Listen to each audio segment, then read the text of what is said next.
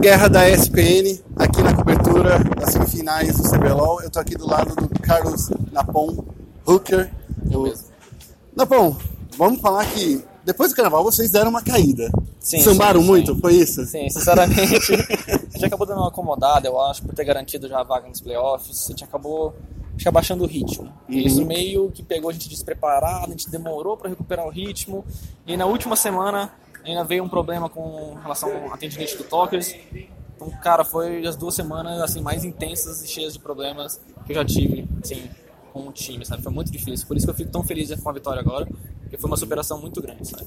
E é uma coisa muito legal porque todas as nossas apostas eram que a PEN ia focar direto no Talkers, porque ele era o que mo- demonstrava que estava sendo a- o norte do time. Ele que a- as joga- jogadas rodavam em torno dele. Sim. Mas dessa vez, vocês trouxeram o Yoda e vocês dividiram jogadas. Sim. Você principalmente aparecendo muito bem com seu Kha'Zix, jogando muito bem, insistindo com ele.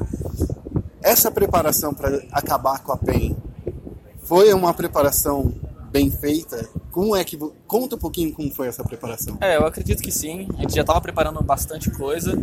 E aí quando veio a notícia, pô, a gente não vai conseguir jogar com o Talkers, a gente meio que mudou o nosso approach, né, para toda a situação. A gente falou, pô, o Yoda é bom nisso, gente vai usar disso. Então, a gente trabalhou os pontos fortes de todo mundo e meio que o jogo mudou, eu tive mais oportunidades de, de aparecer mesmo, de fazer as jogadas. É, Enfim, joguei com quatro jogos com o Kha'Zix, mas é um campeão que eu gosto muito e Tava aguardando Tava- pra final, né? Tava dando certo, tava dando certo, eles estavam deixando. Foi, assim, um pique bem preparado pra mim. Uhum. Então eu tava bastante confiante nele. Ainda bem que deu tudo certo. Uma, uma coisa assim que todo mundo tá perguntando é só pra deixar bem claro, o Yoda não, o, o Talkers não jogou porque ele tá com uma tendinite muito forte, né? Sim, sim, sim. no- ela, ela vinha. Sabe quando a tendinite vem aquele acusando um pouquinho? A gente falou, não, acho que vai dar, tá tranquilo, mas aí nessa semana ela ficou muito intensa. Ficou difícil pra ele conseguir jogar, até diminuiu bastante o número de solo kills que ele tava jogando, a participação dele nos treinos, ele tava mais no background, só ajudando todo mundo. Então a gente decidiu jogar com o Yoda, afinal para isso que ele está lá, a nossa reserva, e eu acho que ele cumpriu muito bem o, o trabalho, representou bastante. Vocês trouxeram uma ferramenta que a PEN não, não usou na série, né? Verdade. Que é o, trazer o reserva. Tra- e você acha que sim, o Tai ou até mesmo o Hakim, se eles tivessem entrado, teria mudado de alguma forma? Vocês esta- estavam preparados para enfrentar eles? Eu acredito que sim, teria mudado bastante, mas a gente tinha preparado coisas para cada jogador, né? Eu estava preparado em relação ao pensamento, a atitudes dentro do jogo, porque o perfil de cada jogador é diferente, né, do Tyon e do, do Sertúlio. Então eu estaria preparado para responder ao Tyon se ele acabasse entrando. Mesma coisa o Yoda com o, com o Hakim.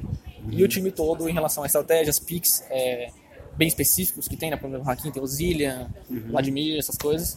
Então a gente estava bem preparado para isso, caso eles entrassem.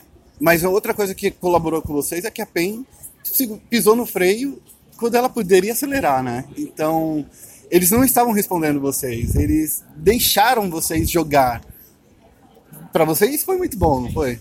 É, eu acredito assim que tem uma certa parte desse de deixar, de talvez eles estavam um pouquinho nervosos, um pouquinho acuados, mas tem bastante de que a gente não deu muita oportunidade para eles. A gente tirou bem a visão deles e removeu todas as wards que eles tinham. É, se eles fossem fazer alguma jogada era no escuro e como bem treinados todos nós jogadores somos, sabe que jogar no escuro é muito perigoso. Então a gente foi meio que acuando eles a cada, a, a cada momento, sabe? Eles ficaram 100% no final do jogo. E agora que você tá na grande final, é, eu sei que é até uma pergunta idiota de fazer, mas como é que você tá se sentindo? Já tá pronto pra ir pra, pra Recife? Diz aí Não, como eu é. tô extremamente feliz. É, vou reencontrar ex-companheiros de equipe que eu considero muito, Takeshi, o Eza. Tenho um amor muito grande por eles. E... Vai rolar uma rixa ou não? Com certeza vai rolar uma rixa. As farpas rolando. Gosto muito deles, porém prefiro que o meu time ganhe. Amo muito o meu time também. É, tá sendo uma família agora nesse momento. E é só felicidade, sabe? É estar naquele público, todo mundo num evento pra poder assistir o nosso jogo. Eu acho isso sensacional. É pra ver eu fazendo o que eu amo e o que eles amam também. Isso é Bem, ótimo. Beleza, Napão, foi um prazer conversar com você por todo esse split. O prazer foi meu, cara. Espero que você tenha boa sorte lá em Recife e até a próxima, cara. Valeu, cara. Até a próxima. Valeu. Rodrigo Guerra da ESPN, encerrando aqui. E-Sport é esporte. Se é esporte, tá na ESPN.